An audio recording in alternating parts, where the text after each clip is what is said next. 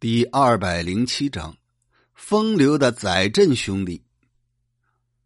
农工商部尚书载振是庆亲王奕匡的儿子，他因为庆王掌握朝廷政权，子以富贵，曾封为镇国将军及贝子衔。自从改革官员制度，把工部改名为农工商部，就让他当了部长。一个贵公子只堪混迹于脂粉堆里。又怎么能管理实业呢？少年显达，风流倜傥。他还没当部长之前，曾经跟妓女谢珊珊交往亲密，找到东城的余园一起喝酒享乐，甚是淫乱猥琐。御史张元奇曾经举报过，说他跟谢珊珊公然调情，实在丢国家高官的脸。检举报告上去，庆王也觉得有些丢脸。就下令封闭了南城妓馆，把妓女赶出了北京。妓女遭了无妄之灾。可惜载振最喜欢女人，遇到这样的禁令，心里自然有不少埋怨。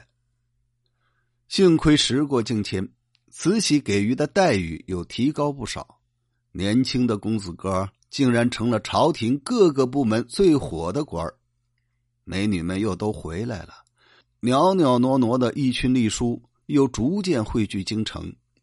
京城有个杨翠喜，年纪不大，妩媚动人，天生一副好嗓子，专演花旦戏，登台一唱，满堂喝彩，而且把戏里比较猥琐的场面描摹的惟妙惟肖，顿时一阵轰动。载振听说以后，哪能不去亲自鉴赏一下呢？相见之下。果然名不虚传，杨美女本来就靠这个吃饭，这次碰上大财主，地位尊贵，年轻俊秀，自然格外巴结。愿结同心好，白首不相离。载振虽然答应，但毕竟还有些顾忌，不敢金屋藏娇。这事儿忽然被黑龙江道员段之贵听说了，竟然替他把杨翠喜从阁楼里赎了出来。冒充侍女送到了载振的家里，载振心花怒放，急忙替段之贵找门路，弄了一个代理巡抚的职务，报答大恩。没想到河南道监察御史赵启林听说了这件事儿，就写了份报告检举他，说他私藏妓女，还说姓段的攀附权贵，顿时一片哗然。赵御史确实多事儿。慈禧太后不得不派官员去调查，醇亲王载沣、大学士孙家鼐等人奉命去查办，就帮助载振巧妙开脱，用“事出有因，查无实据”八个字报告了上去。这可谓是官场的通病。赵启林就以诬陷别人的罪名被罢了官。这位善于耍手腕的段巡抚，因为被撤掉了原来的职务。还没有赴任，也算倒霉。案子了结以后，舆论一片哗然。庆王让他儿子装模作样的辞职。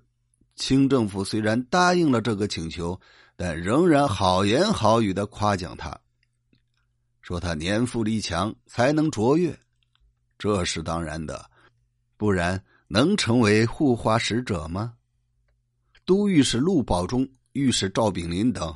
还是不服，又上了一个不能放纵官员的检举报告。蚍蜉撼大树，能有什么用呢？载振的风流意识就这么冰消瓦解了。他兄弟载伯也跟哥哥有相同的爱好，生性风流，喜爱美女。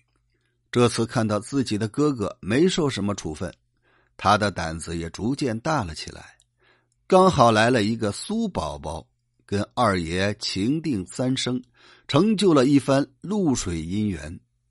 苏宝宝别号晴天楼，小时候比较愚笨，也不怎么漂亮。他姐姐叫苏媛媛，在上海为妓，名声一时。苏宝宝私下里很羡慕，就极力模仿他姐姐，仔细打扮。到了十四五岁，已经逐渐变得花枝招展。一个黄毛丫头变成了小美女，丑小鸭变成了白天鹅，再加上她天生一副嗲嗲的声音，比她姐姐来的更猛烈。他姐姐因为嫉妒开始记恨，竟然百般刁难。同是操戈也是国人的传统，这也不能怪苏媛媛。苏宝宝发愤图强，就离开自己的姐姐，开始单飞。因为时机没到，所以还没有迎来事业的高峰。刚好一位老妓女从北京回来，看到苏宝宝，认为奇货可居，就带上他开始北漂。时来运转，换了个地方，竟然结识了二爷。你有情，我有意，这一段风流趣事在京城广为流传，报纸上也称赞他们。一传十，十传百，最后连他老爷子易况也听说了，把他一顿臭骂。二爷无可奈何，只好忍痛割爱，暂时躲避风头。过了几个月，他旧病复发。又跟一个名妓洪宝宝结下了不解之缘。看来二爷就喜欢叫宝宝的，跟他的哥哥真是难兄难弟。当时某酒楼有题壁诗，调侃的很有趣。第一首是：“翠殿宝镜定三生，贝阙诸公大有情。色不误人人自误，真诚难弟于难兄。”第二首是。竹林清韵九尘了，又过横门复广骚。转绿回黄成底事，误人毕竟是前刀。第三首是：娇痴儿女豪华客，佳话千秋大可传。吹皱一池春水绿，误人多少好姻缘。这三首诗所指，就是歌妓杨翠喜和名妓洪宝宝的事儿。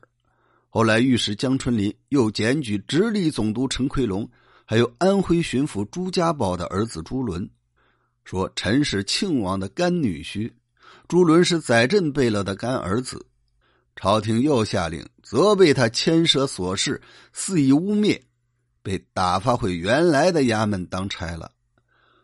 当时的人又写了一副对联来嘲笑：“儿子弄帐，爷弄瓦。”兄会微翠，弟微红，这副对联传颂一时，被推为绝对。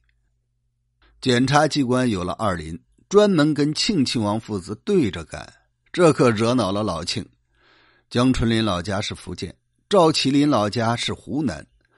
这时汉族大学士屈鸿基跟赵氏同乡，老庆暗地里怨恨赵启林，竟然迁怒到了屈鸿基。